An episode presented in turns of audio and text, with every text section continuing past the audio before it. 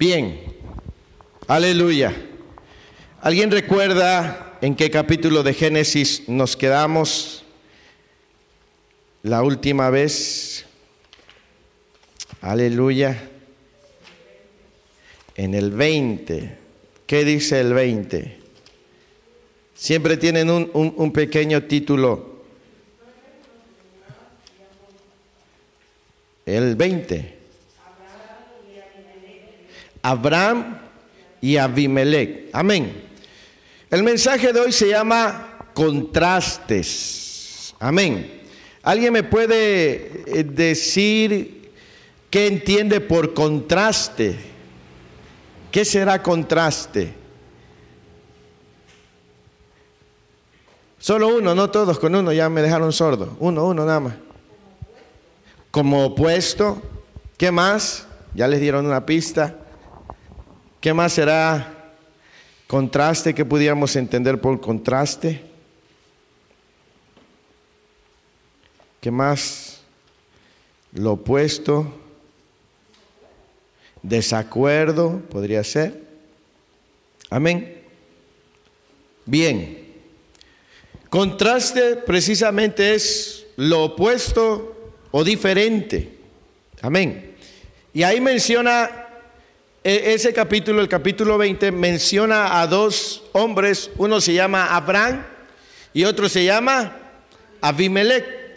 Y entre ellos hay contraste o diferencias o cosas opuestas. Amén. Y créame que, que este es uno de los textos más largos en el sentido de que hay mucho que eh, sacarle provecho. Podemos hablar de, de muchas cosas maravillosas, pero quiero hablarles acerca, acerca de, del contraste entre Abimelech y Abraham. ¿Sí? Y vamos a anotar y vamos a abrir nuestro corazón para que el Señor nos hable el día de hoy. Amén.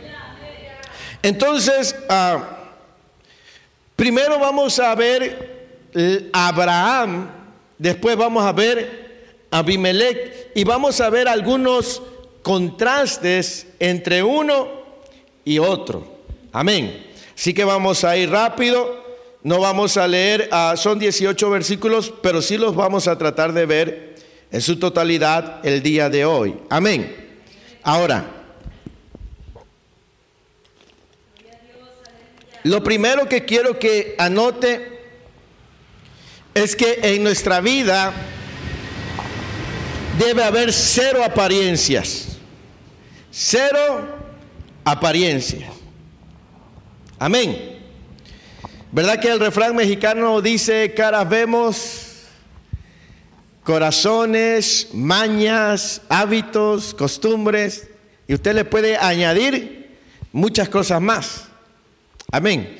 Y, y yo le voy a decir en qué me basé para eh, sacar este primer punto. El primer versículo dice, de allí partió Abraham a la tierra del Negev y acampó entre Cades y Shur y habitó como qué? En Gerar. Recuerde que este acontecimiento fue después de la destrucción de las ciudades que habían en las llanuras, Sodoma, Gomorra y todas ellas. La Biblia no nos dice que Dios le haya indicado a Abraham moverse. Solo la escritura nos dice que él se movió de donde estaba a un lugar diferente a vivir como forastero.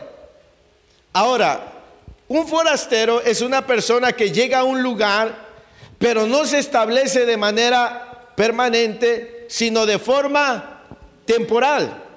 Un forastero tiene su propio tipo de vestir, su propio tipo de comida, su lenguaje, tiene su propia cultura, porque viene de otro lado y llegó a otro lugar y es un forastero. Entonces entendemos que Abraham llegó en esa condición como un forastero. ¿sí? Al igual que ustedes y yo, hoy somos forasteros en la tierra. El apóstol, el, el apóstol Pedro dice en primera de Pedro capítulo 2 versículo 11, que nosotros somos peregrinos y extranjeros. Por lo consiguiente, nuestra forma de vida debe ser muy diferente a la vida del mundo. ¿Sí? ¿Qué dice Primera de Pedro capítulo 2 versículo 11? Si alguien lo tiene, por favor.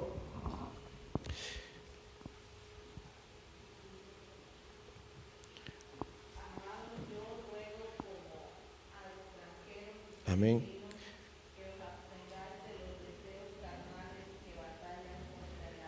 Amén. Dice, yo ruego como a peregrinos y extranjeros.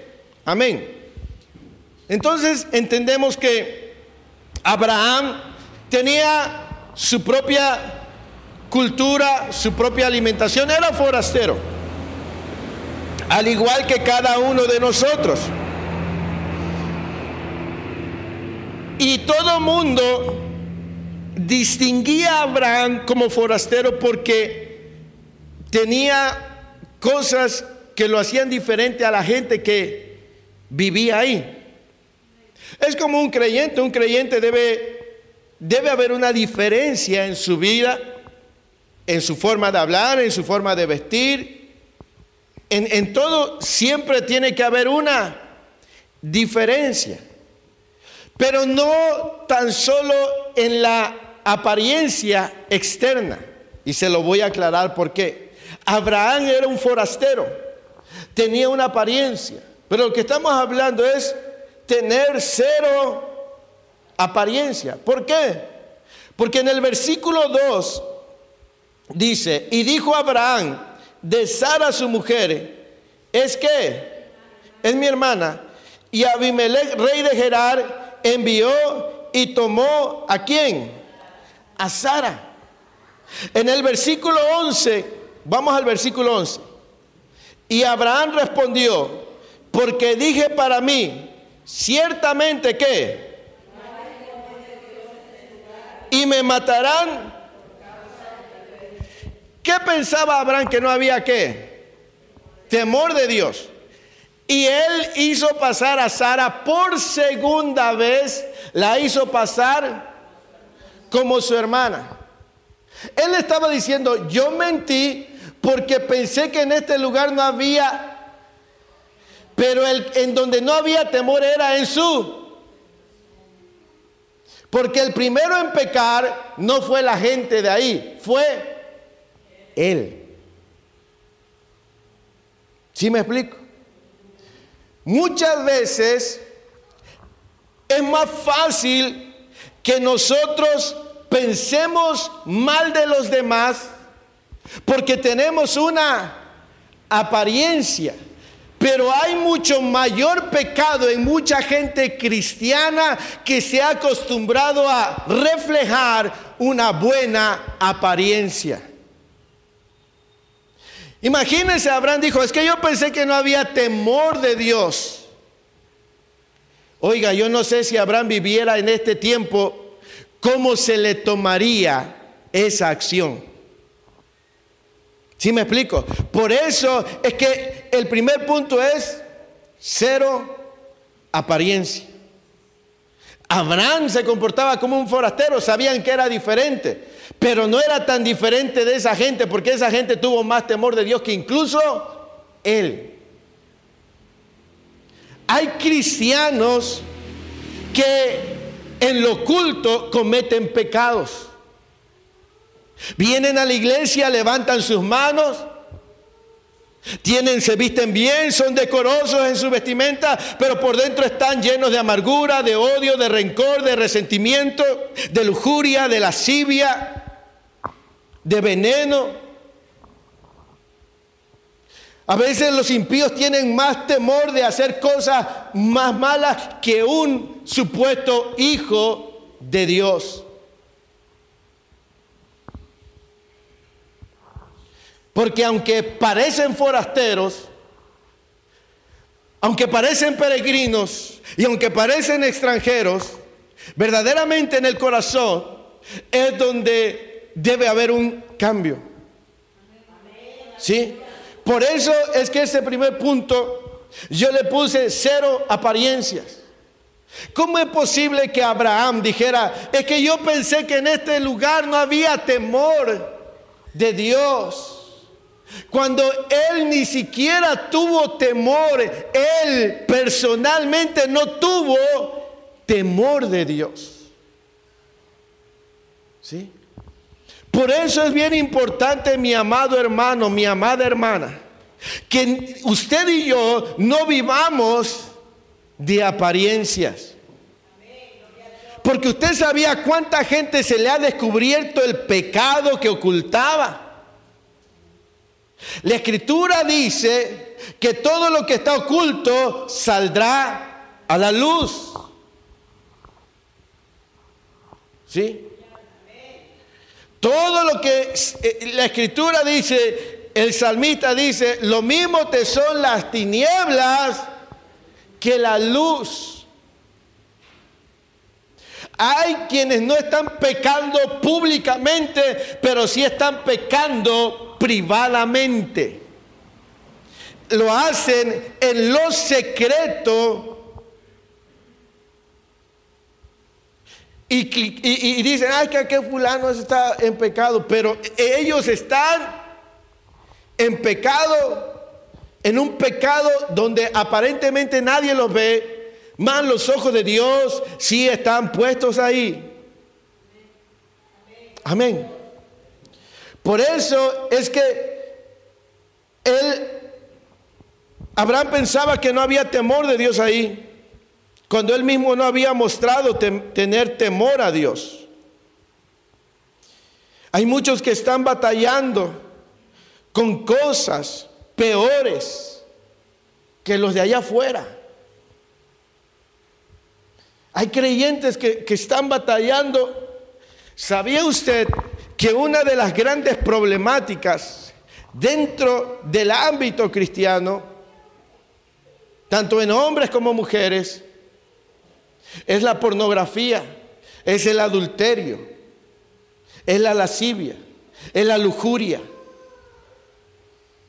Si usted supiera las estadísticas de hombres dentro de las iglesias que están atados y esclavizados a la pornografía,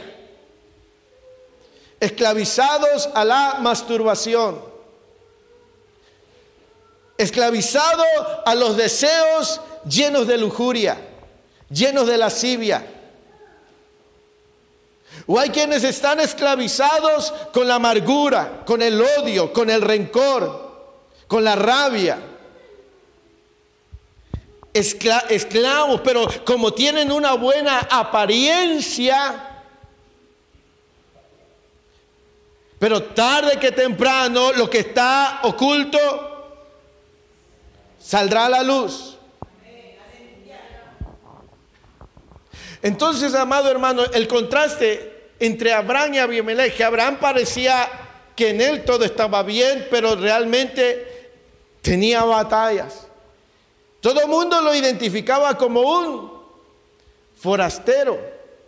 Y él dijo, yo pensé que en este lugar no había temor de Dios.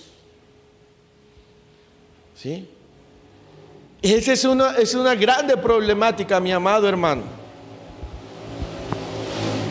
Entonces, tenemos que, lo que no debemos hacer es no vivir de las apariencias. Tenemos que abrir nuestro corazón a Dios. Tenemos que ser honestos. Tenemos que vivir en integridad, en rectitud, en santidad. Despojándonos. ¿Sí? Rindiéndonos a Dios. Entregándonos completamente a Él. Amén. Entonces dice, dice que, que Abraham dijo, yo pensé que no había temor de Dios en este lugar. Y dije, y me matarán por causa de mi mujer. En el versículo 12, anote esto, no podemos vivir con verdades a medias. El versículo 12, y a la verdad también, ¿qué dice? Es mi hermana, hija de qué? Mas no, y la tomé por mujer. O sea, sí había dicho una verdad, pero una verdad a medias. Se acostumbró a vivir con una verdad a medias. ¿Cuánta gente en las iglesias se han acostumbrado a vivir con verdades a medias. ¿Sí? O medias verdades. Cuando vivimos a media no podremos avanzar en nuestra vida espiritual. Necesitamos ser honestos ante Dios para poder vencer todas aquellas cosas que en lo oculto gobiernan nuestras vidas. No podemos vivir a medias, no podemos decir, ah, yo sí soy libre, cuando sabe que realmente hay algo que te está esclavizando. El detalle es conformarse. El detalle es eh, eh, acostumbrarse a vivir una vida, una verdad a medias. La escritura dice que el que el Hijo libertare será verdaderamente libre. Ahora, ¿por qué entonces algunos permanecen aún esclavos? ¿Sabe por qué? Porque hay quienes regresan a la prisión donde Dios los sacó. ¿Sí me explico? Hay personas que Dios ya le sacó de la prisión. Hay personas que Dios quitó el cerrojo, rompió el candado de aquello que aprisionaba su alma. Salieron, pero se acostumbraron tanto a esa vida que solitos regresan a la prisión, vuelven a cerrar la puerta y se vuelven a encerrar en esa vida. ¿Por qué? Porque están acostumbrados a vivir una verdad a medias. Medio voy a la iglesia, medio hago que me consagro, medio adoro, medio me comprometo, medio un pie para adentro y otro pie afuera. Mientras esa sea la vida, no va a haber avance en nuestro en nuestra persona. Amén. Ahora, esta era la segunda ocasión que Abraham hacía eso, ¿verdad? Dicen los historiadores que entre la primera vez y la segunda vez que en lo que incurrió Abraham habían pasado aproximadamente 25 años. Amado hermano, Nadie diga, ay, como ya pasaron los años, yo estoy libre de no volver a pecar. No, usted manténgase agarrado de la mano de Dios. Porque el día en que usted se confíe, corre peligro. ¿Sí? Aquel que dice, ay no, yo tiene tiempo que dejé esto, que dejé el alcohol, que dejé la, eh, eh, la marihuana, no te confíes. Porque en el momento que te confíes, puede venir la caída. ¿Cuánto tiempo estuvo con eso Abraham? 25 años. No lo había arrancado. Hay gente que no ha arrancado cosas de su vida. Ahí las tienen. Ahí las tienen enraizadas. Ahí las tienen guardadas. El enojo, la rabia, el rencor, el rechazo. ¿Sí? La maldad, la lusivia, la lujuria. Ahí los tienen, necesitan arrancarlo. Algunos han pasado los años y piensan que porque están mucho tiempo en la iglesia, ya en automático. No, hermano, tienes que entregarte a Dios. Tienes que ser honesto. No vivir verdades a media. Si hay algo con lo que tú estás batallando, sé honesto ante Dios. Porque si no lo haces, eso te puede llevar a la condenación eterna. Sé honesto. Como dice el refrán mexicano, si lo sabe Dios, si o no sabe Dios lo que hacemos en lo oculto. ¿Sí? Pero ahí queremos nosotros, hay que la gente no se entere, hay que mientras nadie me vea no pasa nada. Híjole, tú tienes un grande problema. Tienes un terrible problema. Porque nos estamos acostumbrando a vivir a medias. El mayor problema de un creyente es caer en la tibieza espiritual. Porque la escritura dice que hay más esperanza para uno que está frío que uno que está tibio. Porque el tibio, ese le entra por un oído y le sale por otro. Tiene más esperanza uno que está frío que uno tibio. Jesús dice, por cuanto no eres ni frío ni caliente, ¿qué, qué dice Jesús? Te vomitaré de mi boca. Yo no creo que Jesús, después de vomitar algo, se lo quiera volver a llevar a la boca. ¿Sabe quiénes hacen eso? Los perros. Como el perro vuelve a su vómito y la puerca lavada. ¿Sí? Hay más esperanza para... Por eso, amado hermano, yo sé que a veces no suena bonito, pero cuando digo yo mejor lo suelto en las manos del Señor, porque en las manos del Señor, ahí Dios hará algo. ¿Sí? Porque es que hay un riesgo, imagínense, 25 años después, Abraham volvió a caer en la misma condición. ¿Sí? ¿Por qué? Porque, porque vivir una vida a medias o verdades a medias no nos ayudan. Tenemos que ser íntegros. Y eso lo consigues en la oración. ¿Sí? Ahí es donde tú abres tu corazón y dices, Señor, yo estoy batallando con esto. Estoy batallando con mis ojos, con mis oídos, con mi boca, con mi cuerpo. Estoy batallando con esto, Señor, tú lo sabes. Aquí abro mi corazón. ¿Sí? Tú me conoces. ¿Sí? No aparentes, no, por eso es cero apariencias primero. No vivir verdades a medias. Eso es lo peor. Sé honesto delante del Señor. Amén.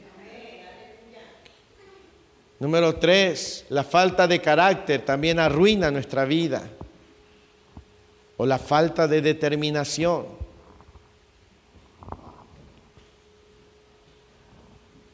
Versículo 13. Y cuando Dios me hizo qué? Versículo 13. Y cuando Dios me hizo salir errante de la casa de mi padre, yo le dije, esta es la merced que tú qué. Ya se me fueron. Versículo 13. Y cuando Dios me hizo salir errante de la casa de mi padre, yo le dije, esta es la merced que tú harás, que en todos digas de mí, mi hermana es, o mi hermano es. Mire que desde antes, dice, tú me vas a hacer un favor o el paro. Hazme un paro que a donde quiera que lleguemos, tú vas a decir que soy tu hermano. Entonces entendemos que Abraham tenía un problema de enfrentar sus miedos. Mire qué, qué, qué, cosa, y, y entienda bien, el apóstol Pablo dice que todas estas cosas quedaron escritas para nuestra para nuestra vida, para nuestra eh, para exhortarnos. La Biblia no oculta los errores de los hombres de Dios. ¿Sí? No los oculta. ¿Pudo haber ocultado Dios estos errores de Abraham? Sí. Ahora, ¿por qué lo dejó? Para entender que así como Dios no oculta nuestros errores, tampoco opaca nuestros cambios. Abraham hasta el día de hoy se le conoce como amigo de Dios. ¿Sí? Entienda que así como Dios no opaca nuestros errores, o sea, no los quita, tampoco va a dejar que, que no se muestre lo que Él ha hecho en nuestra vida. ¿Ocultó el pecado de David y Betsabé? No. Pero ¿de qué se dice de David? ¿Que es un hombre qué? Conforme al corazón de Dios. Entonces podemos ver que, Dios no, Dios no opaca, Dios no, no esconde, pero no tan solamente ve lo malo que hicieron, sino la manera en la que se entregaron y Dios los levantó, los levantó a cada uno de ellos. ¿Sí? Entonces no solamente estamos hablando de, de, estas cosas, sino cómo la vida de Abraham, cómo su fe lo llevó a ser considerado por Dios y Dios le llama su amigo. Pero estamos viendo que Abraham vivió una vida de proceso. Para que ustedes y yo logremos entender que este es un camino en el cual lo debemos de llevar poco a poco. Amén. Entonces dice que en el versículo 13 dice que desde que salieron, Él le dijo, di que yo soy tu hermano. Entonces entendemos que, que Abraham probablemente él tenía miedo a ciertas cosas y no tenía el carácter o la capacidad de enfrentarlos. ¿Sí? La falta de carácter impedía, impedía que él enfrentara esas cosas que le gobernaban. Y, precisamente en el creyente la falta de carácter, la falta de determinación le van a imposibilitar vivir en libertad. Porque la tentación podrá llegarte, pero no es lo mismo que te llegue la tentación a que caigas. Si no tienes carácter para decirle no, si no tienes firmeza, si no tienes determinación en tu vida, no vas a poder salir. Porque ahí estará el enemigo y si tú no tienes determinación sobre tu carne, no vas a poder mantenerte firme. Amén. Se necesita carácter también para cortar con cosas de nuestra vida. Se necesita determinación, se necesita valentía, ¿sí? Para cortar de tajo. Ah, porque el diablo no te va a dejar de tentar. Tu carne no te va a dejar de provocar, pero de tu espíritu renovado por el Espíritu de Dios el que te va a decir, mantente firme, resiste al diablo y él huirá. Pero requiere de determinación, requiere de carácter, requiere de firmeza. Amén. Aleluya. Qué bueno que es viernes, ¿verdad? El Espíritu lo sabe que es viernes. Amén. Sí, hermano. De veras, se requiere carácter, determinación firmeza para que puedas cortar con aquellas cosas que pudieran estar estorbándote en tu comunión con Dios. ¿Sí? Estamos hablando de contrastes. Amén. ¿Podemos seguir adelante? No sé ni qué tiempo llevamos, pero esperemos terminar. Número cuatro, tener un título no nos hace inmunes. Tener un título, un cargo, un nombramiento, no nos hace inmunes. ¿Qué, es, inmune? No inmundo, inmune. que nada le puede, como intocable. Hay, piensa, hay quienes piensan que porque ocupan un lugar en la iglesia ya son intocables por el diablo. Un pastor no puede confiarse. Un evangelista, un profeta, un, músico, ¿sí? Mira lo que dice la escritura ahí en el versículo 7. ¿Ya lo tiene? Dice, ahora pues, devuelve la mujer porque es santo. ¿Usted dejaría que un profeta haciendo esto orara por usted? Que vaya y que le imponga mano. Usted va a decir, nanáis. Ahora, este hombre era profeta y ni el ser profeta le ayudó. ¿Sí me explico?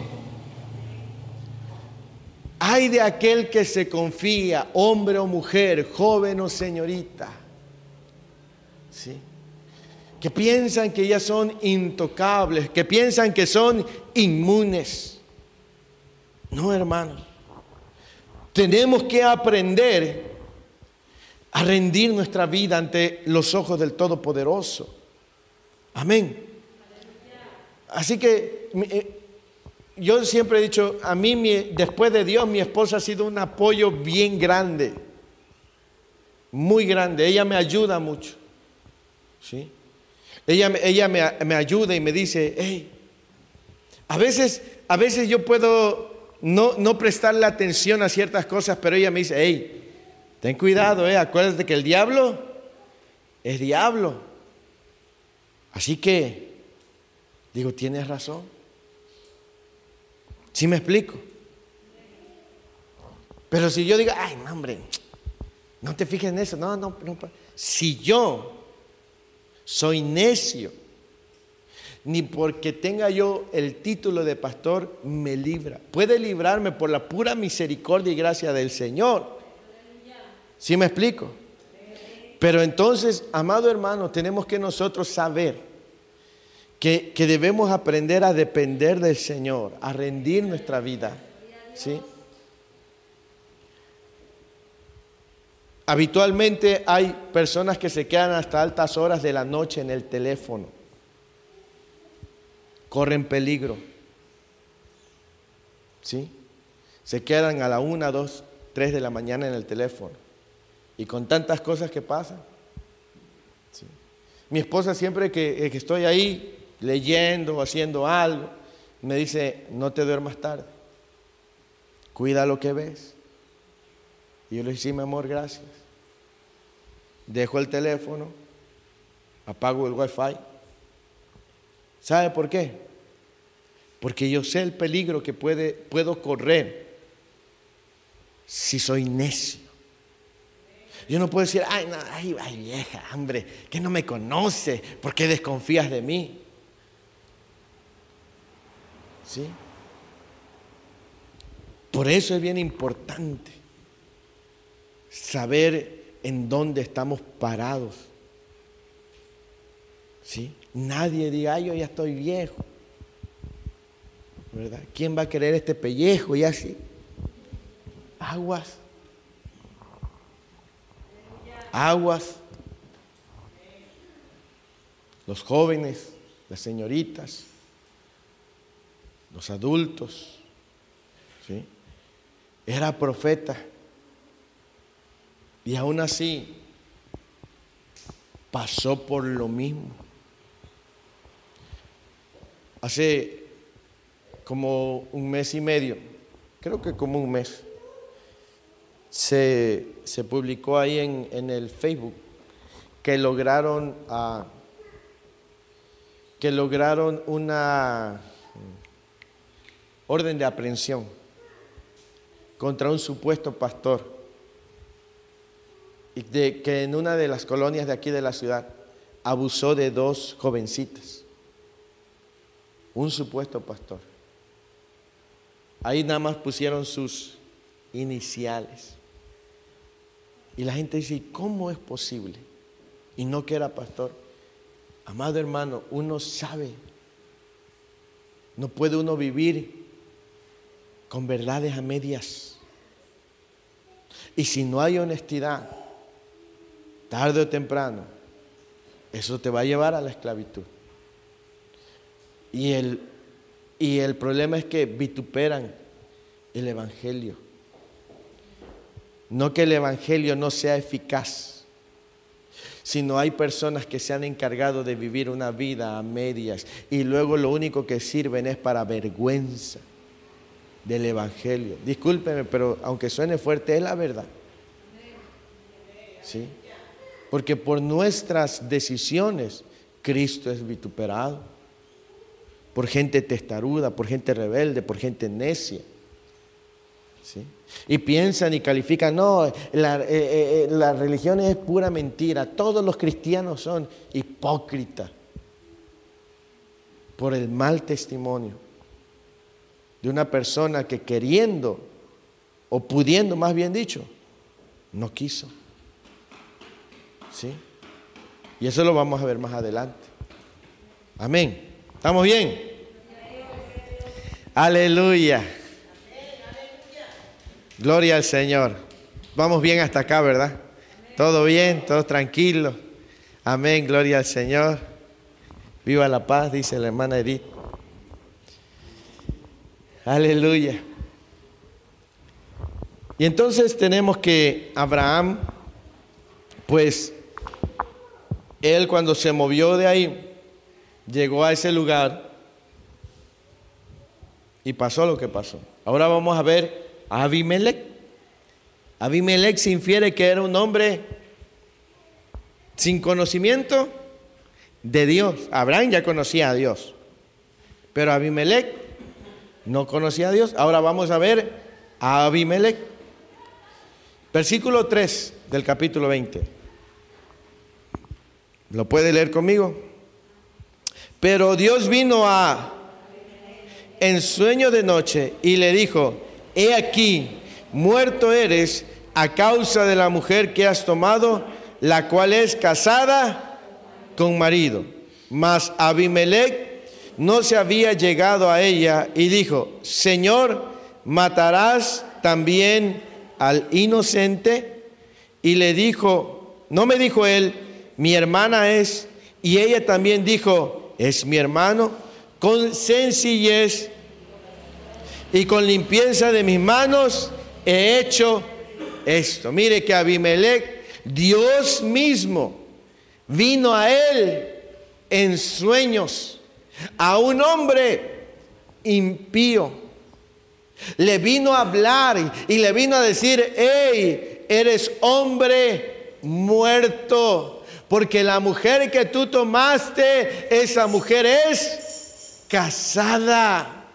Y Abimelech dijo, Señor, ¿matarás tú al inocente? Yo con sencillez, con limpieza de corazón he actuado porque él me dijo, es mi hermana. Este Abimelech se condujo de mejor forma que Abraham.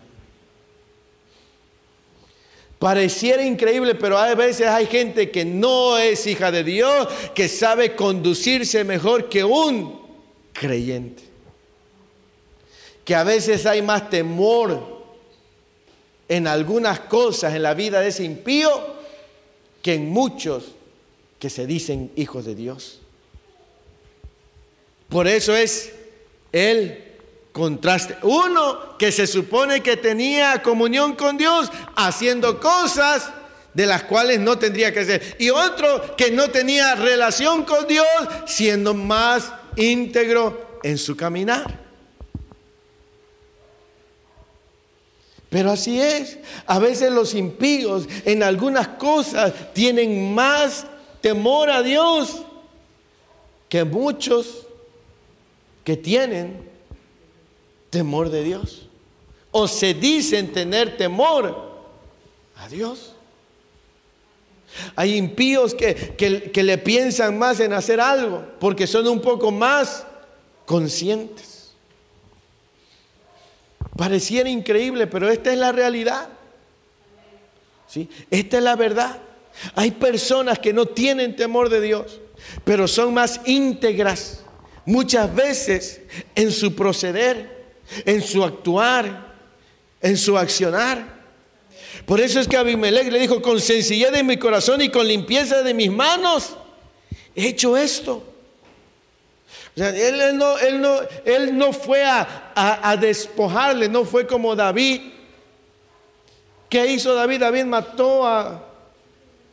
Él fue el autor intelectual. Él dio una orden, dijo, cuando estén los más recios de la batalla, déjenlo solo allá enfrente. ¿Sí? Abimelech, él fue, él, le dijeron, es mi hermana, pues la tomo por mujer, él era un impío. ¿Sí? Pero él al tomar a esa mujer, él no lo hizo como despojándole al esposo, no, no le dijo, Abraham es mi esposa y él fue con alevosía y ventaja y no, no, no, como le dijeron es mi hermana, pues él dice, yo he actuado con sencillez de mi corazón. Entonces ese es el contraste, como Abraham, siendo un forastero, como Abraham, teniendo más conocimiento de Dios, fue menos temeroso, hizo algo todavía más inadecuado y Abimelech, que era un rey filisteo, un hombre pagano, un hombre idólatra, un hombre que adoraba a muchos dioses, en este asunto se condujo de una manera diferente. Es que es el contraste, hermano. A veces el creyente cuando se ha cauterizado el corazón y se ha ido el temor de Dios, es capaz de ser peor que un impío. Cuando en un creyente ya no hay temor hacia Dios, puede hacer cualquier cosa, mientras que el otro tiene un poco más de temor, sin que sea una persona religiosa. ¿Sí me explico, hermano? Esos son los contrastes. Mientras muchos tienen apariencia, los otros que son pecadores muchas veces pueden proceder de mejor manera. Amén. Ahora mire, en el versículo 6, ¿cómo empieza ese versículo?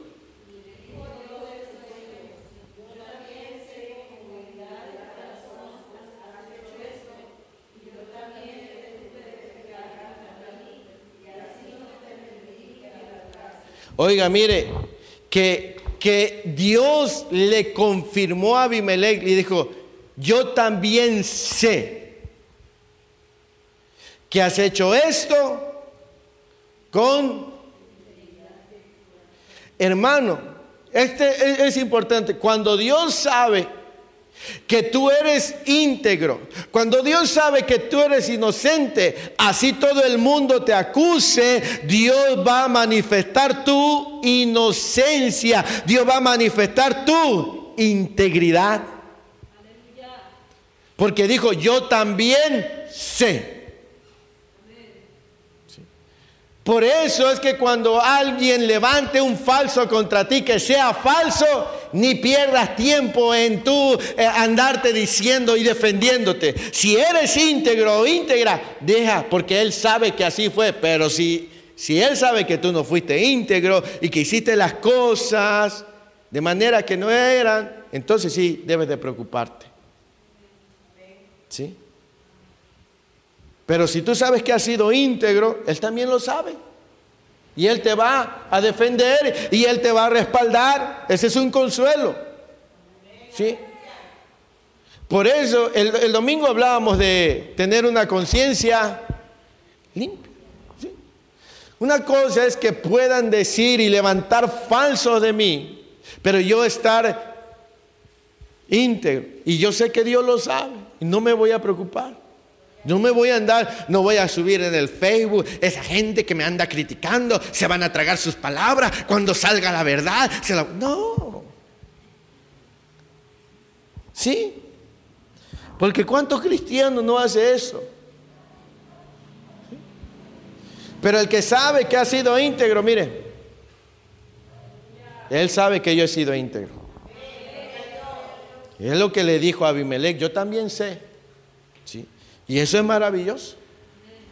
El que actuó mal ahí fue Abraham. Yo sé que tú hiciste esto con integridad. Si es el, el, contraste entre aquel que tenía supuesto temor a Dios y que dijo, ay, yo pensé que no había temor de Dios aquí. Siendo más irrespetuoso hacia Dios que este otro hombre. En un contraste. Amén. Y este hombre, Dios le dijo, yo también sé que has actuado con integridad de tu corazón, has hecho esto. Y yo también, ¿qué? Te detuve de pecar y así no te permití.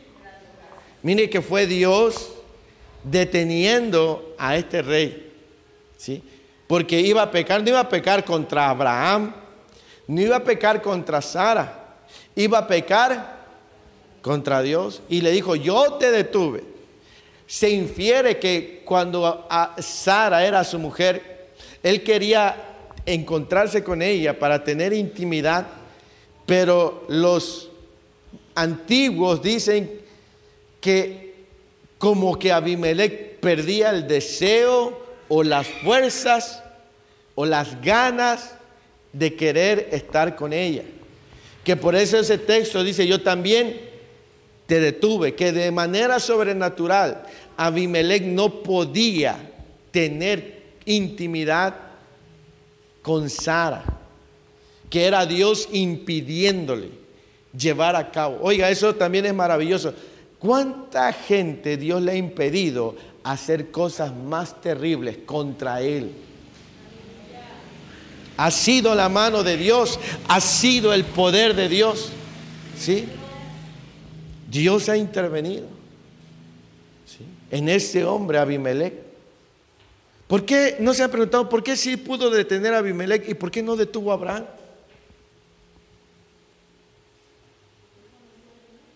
Porque no conocía de Dios probablemente. Porque sabemos que Dios nunca obra por casualidades. Siempre tiene un propósito. Y tenía un propósito para con este hombre llamado Abimelech, que conociera al único Dios verdadero. ¿Sí? Entonces dice eh, en el versículo 6, entonces yo también sé que has actuado con integridad de tu corazón, dice. Y yo te tuve, y dice, y yo también te tuve de pecar contra mí y así no te permití. Pero el versículo 7 ya dice otra cosa. Ahora pues, porque es profeta y orará por ti y, y si no, sabe que de cierto morirás tú Increíble. Primero el Señor le dice, hasta este momento yo me he encargado, pero a partir de aquí, de que ya te revelé, ahora es asunto tuyo mantener tu vida. ¿Sí? Cuando vivíamos en ignorancia, el Señor nos preservó. Porque éramos ignorantes de las cosas que Él quería que... Pero ahora que ya hay conocimiento en nosotros, ahora ya nuestra responsabilidad de preservar nuestra vida. ¿Sí? mientras anduviste en ignorancia, Dios te libró. Pero ahora que ya has escuchado, ahora tú ya eres responsable de tu propia vida. ¿Sí? Ya tú decides si obedeces, porque Dios le dijo, si no lo hace, morirás. No había muerto hasta ahí porque Abimelech no sabía nada como nosotros no sabíamos nada de lo que Dios quería para con nosotros, de lo que tenía que ver con la salvación y todo esto, y cuando venimos a sus pies empezamos a conocer, pero ahora que ya hay conocimiento en nosotros, ya es nuestra responsabilidad mantenernos. ¿Sí? Ya nadie puede decir, yo no lo sabía. Por eso es que el apóstol dice que mejor sería no haber conocido que conociendo perderse. Amén. Así que en ese versículo 7, Dios le dice, ahora si ya no lo haces, ahora sí morirás. Amén.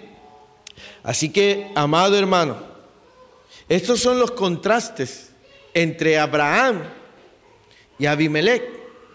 ¿sí? Abraham dijo, pensé que no había temor de Dios, pero realmente el que no tenía temor era Abraham. ¿sí? ¿Y qué hizo Abimelech? Mire lo que hizo en el versículo 8. Entonces Abimelech se levantó de mañana y llamó a todos sus siervos y dijo todas estas palabras en los oídos de ellos. ¿Y qué? Y temieron los hombres. Versículo 9. Después llamó a Abimelech a Abraham y le dijo, ¿qué nos has hecho? ¿En qué pequé que has traído sobre mí tan grande pecado?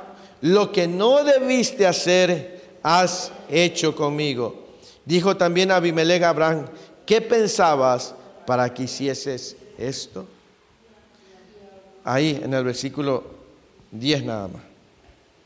Entonces, mire hermano, aquí entramos al punto del testimonio. Vimos que Abimelech, Dios le dijo, y Abimelech en la mañana cuando se levantó, él obedeció y llamó a todos sus siervos y les externó. Y yo no sé con qué cara llegó Abraham cuando Abimelech le dijo, ¿qué hice yo? ¿Por qué has hecho esto? ¿Qué pensabas?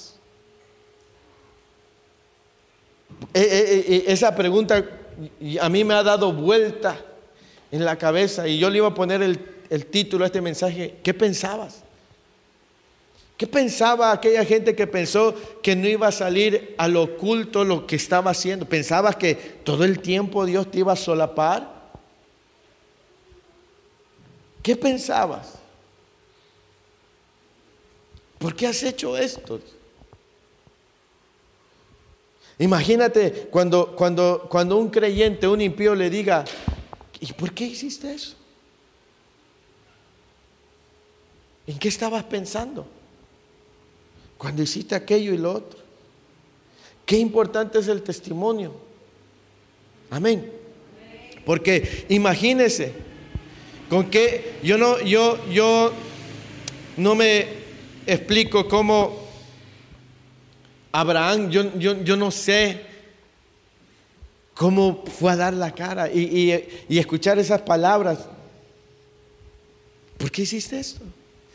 ¿Qué te empujó? Y ahí empezó a decir, no, pues es que, pues sí es mi hermana, pero, pero no. Y es que pensé que aquí no había.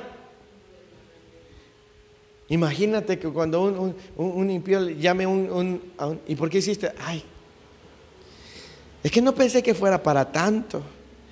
Es que, sí, el testimonio el testimonio. Qué importante es mantener nuestro testimonio. Amén. Entonces, e, esa pregunta es, ¿qué pensabas? Esa, esa anótela usted.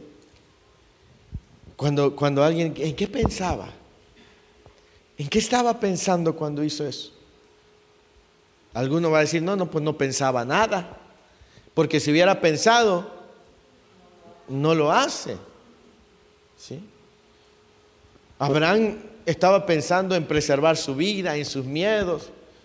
Sara era ya una mujer grande, pero por lo que vemos era una mujer de hermoso parecer. Porque para ese tiempo Sara tendría unos ochenta y tantos años. Y que todavía un hombre la deseara y un rey es que tenía una gracia sobrenatural. En aquel tiempo no habían las operaciones que se implante y estiramientos, que remangados por acá tienen ya así. No, eh, de, manera sobrenatural Dios le, le daba esa belleza. Y, entonces Abraham empezó a manifestar sus excusas. Cuando el Señor te diga, ¿y por qué pecaste, hijo? ¿Por qué pecaste, hija? Es que ¿Y mi palabra? ¿Y mi espíritu que te redarguía? ¿Podías oír? ¿Por qué no oíste? ¿Por qué esto? ¿Por qué lo otro? ¿Por qué aquello? ¿Qué pensabas? ¿Qué pasaba por tu cabeza? A veces nosotros tenemos que reconocer y examinar nuestra vida y sentarnos con el Señor y dejar que Él nos hable y dejar que Él nos redarguya y dejar que Él nos examine y nos muestre. Amén.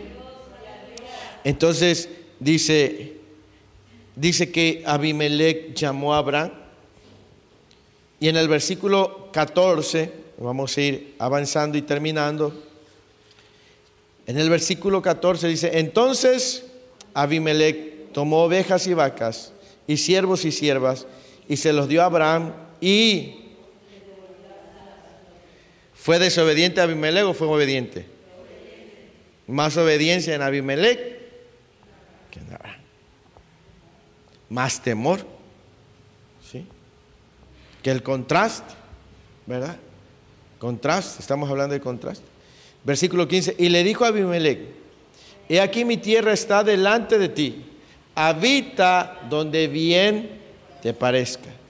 Y a Sara dijo, He aquí he dado mil monedas de plata a tu hermano. Mira que él te es como un velo para los ojos de todos los que están contigo y para con todos. Y así fue vindicada. Amén. ¿Qué, qué logra comprender por, por la palabra vindicada? ¿Qué, será, qué significará vindicar?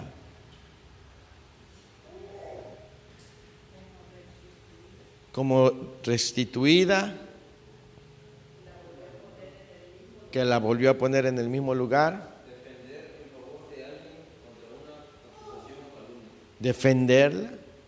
Se, se la justificó, ¿sí? Fue justificada. Pero la traducción en el hebreo, la palabra vindicar, dice que fue regañada. Y una, y una traducción dice, y le dijo, habla con la verdad, porque Sara también ocultó la verdad, porque ella no dijo. Sí, eh, fue vindicada. Por una parte, Abimelech la vindicó, dio dote, la regresó. Pero al final esa palabra que lleva ahí en hebreo también dice y fue regañada. Y una, y una traducción dice, y le dijo, tú también siempre habla con la verdad. ¿Sí? ¿Por qué? Porque Sara también le pudo haber dicho a Abimelech, ¿sabes qué? Yo no soy su hermana, sino soy su esposa. Esto también nos enseña que nosotros no debemos de ser cómplices de nadie, y menos por amor. ¿Sí?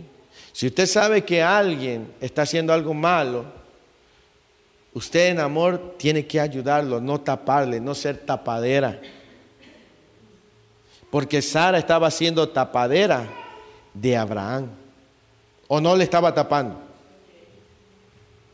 Imagínense qué, tanto que Sara se cayó, imagínense estar con otro varón pudiendo ella hablar, haberlo dicho. Y por eso Abimelech, hay una traducción que le dijo, eh, se lo voy a leer, dice, a Sara él le dijo, mira, he dado a tu hermano mil piezas de plata, esto te será por el honor de tu continencia y a todas las mujeres contigo, y habla la verdad en todas las cosas. ¿Sí? porque ella también había sido cómplice. No, hermano. Si usted en algún momento sabe, no por chisme, porque una cosa es el chisme, ¿verdad? No, sino para ayudar. No se haga cómplice, ¿sí? No se haga tapadera, ¿sí? Ay, es que es que somos amigas, la hermana y yo, o es mi amigo el hermano y yo, y ay, no, hermano, por su bien, puede también ayudarle, ¿sí? Hablarle. Sara pudo haber hablado, Sara pudo haber dicho, pero Sara se quedó callada. Y él le dijo, habla la verdad en todas las cosas. Porque la primera vez Sara también se quedó callada. Y en esta segunda vez Sara también se quedó callada. ¿Sí? Qué importante es hablar la verdad.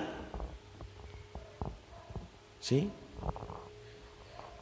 Eh, y, una, a mí, a mí a veces me han querido como hacer el, voto de, ¿qué hacen los curas? ¿Cómo se llama el voto ese de, del silencio?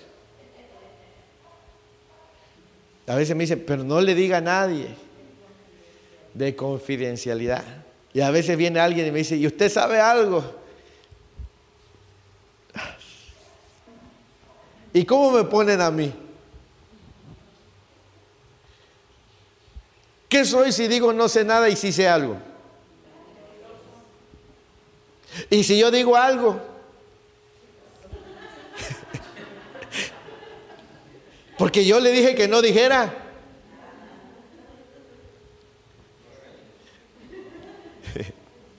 ¿Verdad que no es fácil?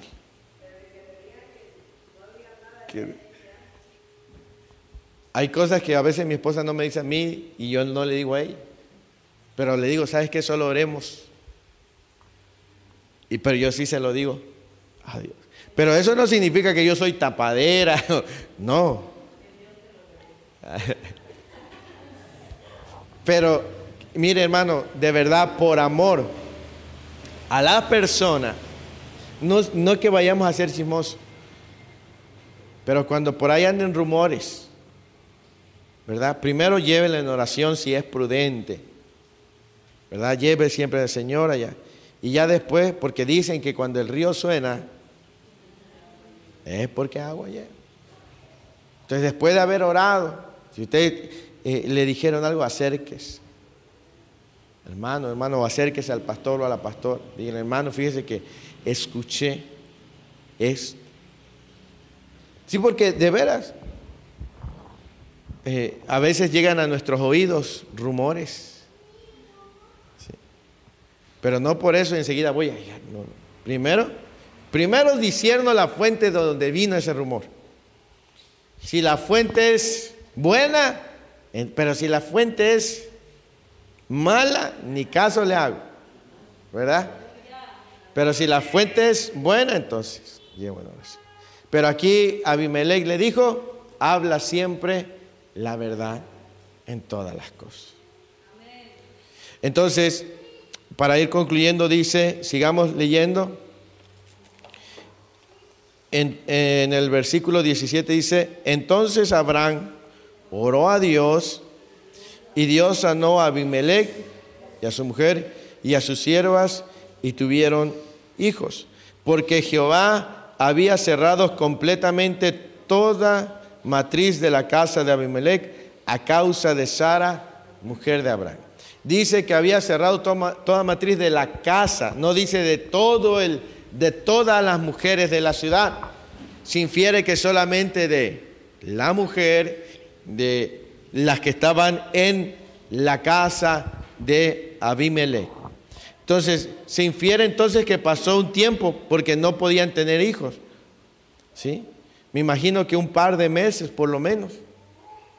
Que ni una de su casa algo no estaba bien. Entonces Abraham oró. Lo increíble aquí es que de Abraham no se dice que haya pedido perdón, pero oró y Dios obró a través de Abraham. ¿Sí? Podemos ver la misericordia y la gracia de Dios. Entonces, amado hermano, esos son los contrastes entre Abraham y Abimelech. ¿Sí? Después de todo esto que hemos compartido hoy, medítelo en su corazón, ¿verdad? Vuelva a recapitular en su casa. No vivamos de apariencias, no vivamos verdades a media, no carezcamos de carácter para enfrentar nuestras debilidades. ¿sí? No nos confiemos, seamos honestos, demos buen testimonio, ¿sí? seamos luz en medio de las tinieblas. Amén. Entonces, amados hermanos, este ha sido el mensaje del día de hoy, ¿verdad? Y vamos a concluir en el nombre de Jesús. Amén.